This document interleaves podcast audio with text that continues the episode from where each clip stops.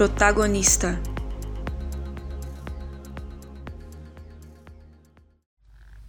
Qui êtes-vous Aucune importance.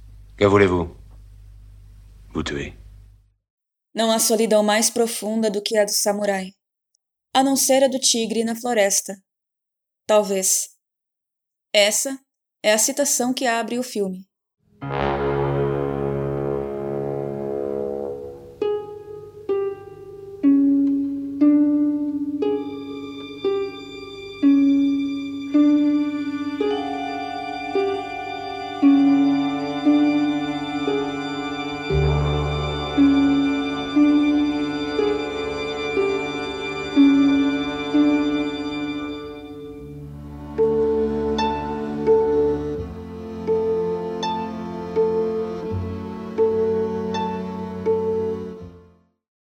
Quarto úmido, decadente e soturno, abriga um homem bonito e sofisticado. Os únicos sons que reverberam no ambiente é o da chuva e de um pássaro trancafiado numa gaiola em cima de uma mesa. Ao lado do pássaro, Jeff traga um cigarro deitado na cama enquanto fita o teto, quase imóvel, apenas erguendo o braço que movimenta o cigarro. Ele se levanta da cama e observa a ave por um momento. Passa um maço de notas de dinheiro pelas grades da gaiola e depois o deposita num esconderijo na lareira. Vai até o cabideiro e veste seu elegante trench coat e um chapéu fedora. Enquanto se encara no espelho, como numa espécie de toque, passa dois dedos na aba do chapéu. Sai do quarto, tranca a porta e vai para a rua. Tudo feito com extremo rigor e minimalismo nos movimentos. Lá fora, mesmo chovendo, é um local bem movimentado certamente uma rua comercial de Paris. Um carro da moda acaba de estacionar na calçada e seu motorista segue seu destino fora do veículo. Jeff espera os olhares se desviarem para outros pontos e entra no carro. Ele tira um molho de chaves do casaco e o repousa no banco do passageiro. Vai tirando chave por chave e testando cada uma delas na ignição sem tirar os olhos por um instante sequer do para-brisa do automóvel, como se já tivesse feito esse procedimento inúmeras vezes.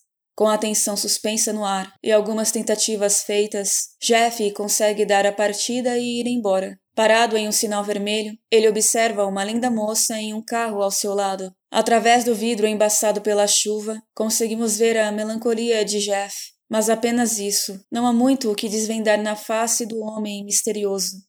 Ele segue para a periferia da cidade, levando o carro para um mecânico trocar as placas e lhe dar uma nova documentação. Por último e não menos importante, um revólver carregado. Ao anoitecer, Jeff visita uma bela mulher e cronometra o horário de chegada e saída. Então, a moça o alerta. Seu namorado estará de volta naquele período. E dito isto, ele altera o horário da saída. Depois, Jeff segue para uma reunião de conhecidos jogadores de cartas. Ali, ele reserva um lugar à mesa a partir das duas da manhã, horário em que supostamente sairia da casa de sua amante. Então, Jeff segue para a sua missão do dia.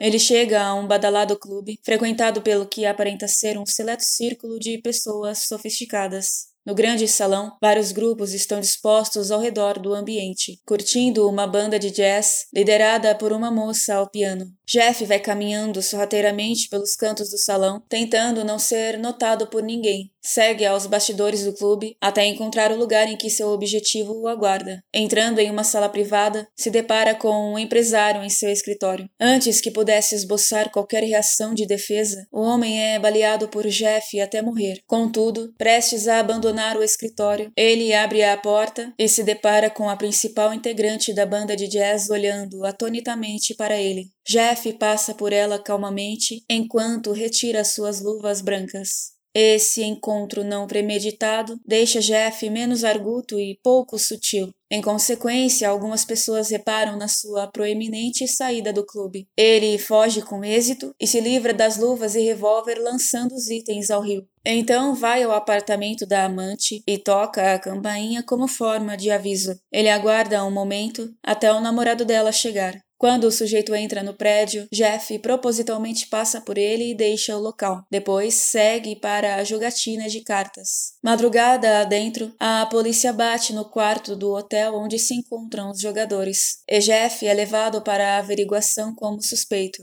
Nesse momento, a delegacia já está tomada de homens usando chapéu e casaco. Um a um, todos são confrontados pelas testemunhas. Quando chegada a hora de Jeff, a musicista o fita minuciosamente. Ele a encara com uma sombra no olhar. A moça nega ser ele o assassino. Já outras testemunhas duvidam de sua inocência.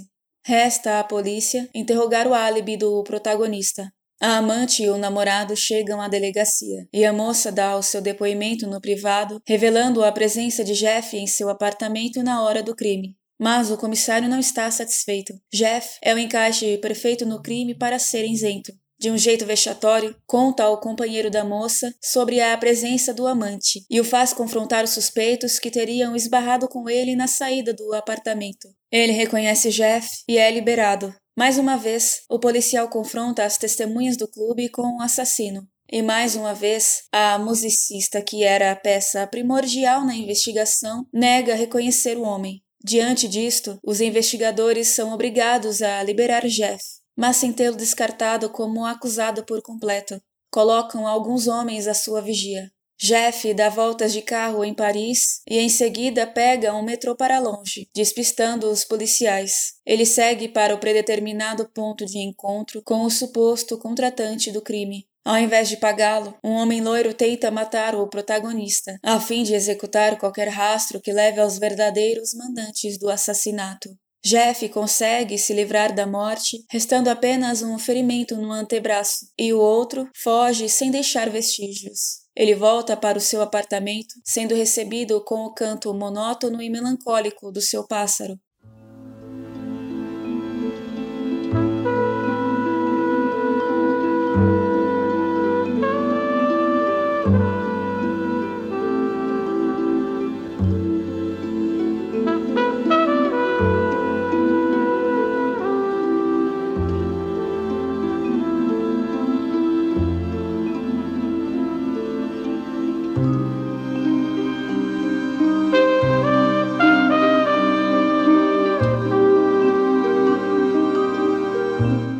Tempo que se recupera do ferimento à bala, os homens que contrataram seu serviço agora planejam a sua morte. Entre eles, conseguimos identificar o barman que trabalha no clube, além de um homem rico que parece liderar os outros e delegar as ações.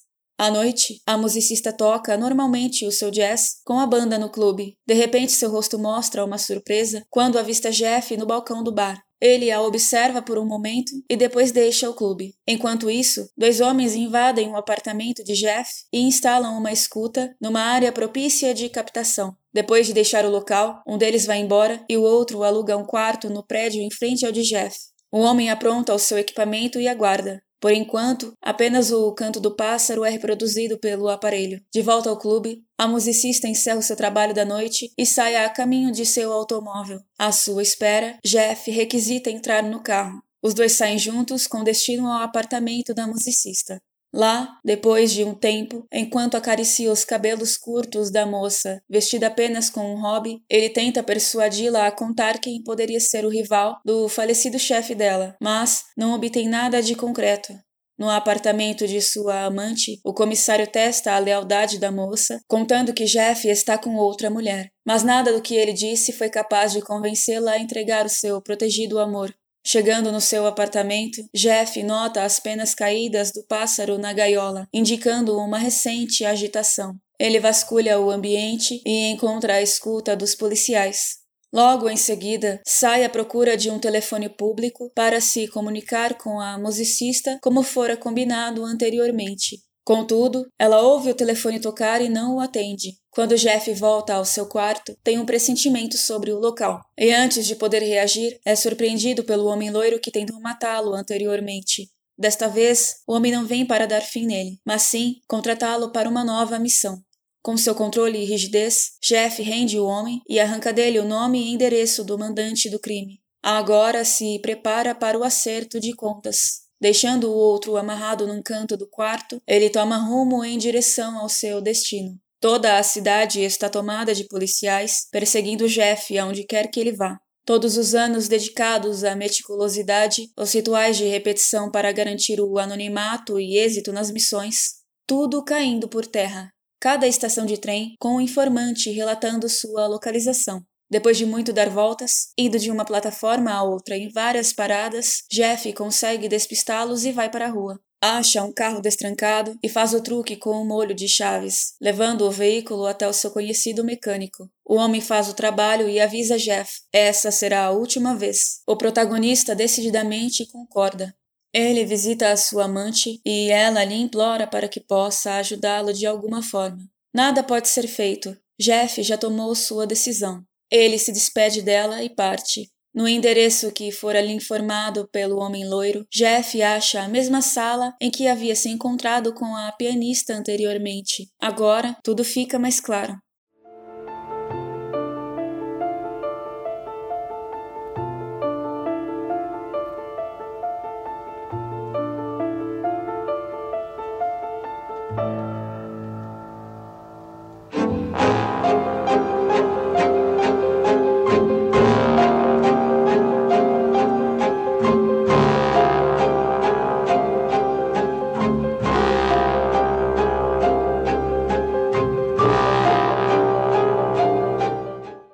Andando pelos corredores da casa, ele se depara com o mandante do crime, o homem rico que estava dando ordens ao assassino anteriormente. E como num filme de faroeste, Jeff saca a sua arma e o mata antes da retaliação ser feita. Contudo, ele ainda não cumpriu a sua missão e decide ir ao clube. Dessa vez sem disfarçar, tendo certeza que está bem reconhecível a todos no salão. A chapeleira guarda o seu fedora e lhe entrega seu ticket. Jeff olha o pedaço de papel por um instante e o abandona no balcão. Dirige-se até o bar e, na frente do suspeito atendente, ele veste suas luvas brancas, deixando o homem estupefato. Caminha calmamente até a pianista e aponta o revólver para ela. Pourquoi, Jeff? On m'a payé pour ça.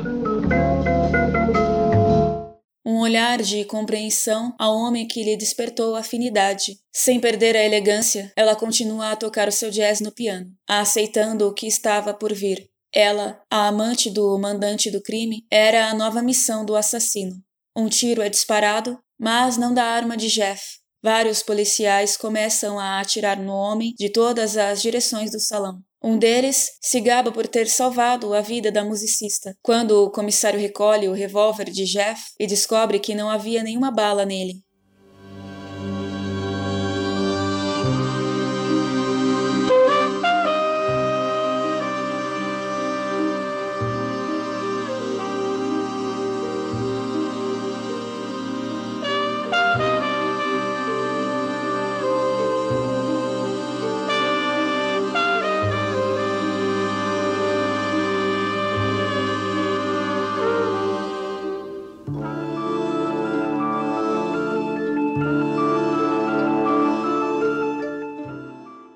Levando uma vida rigorosa, inflexível, em prol de seus próprios escrúpulos, para não ser surpreendido pelo acaso, o homem frio e calculista vivia preso como o pássaro e solitário como o tigre na floresta. Como um samurai cometendo harakiri, Jeff encontra a paz e a liberdade no fim de sua vida.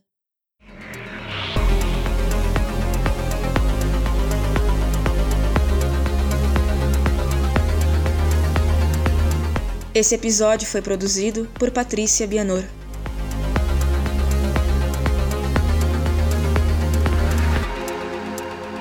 O protagonista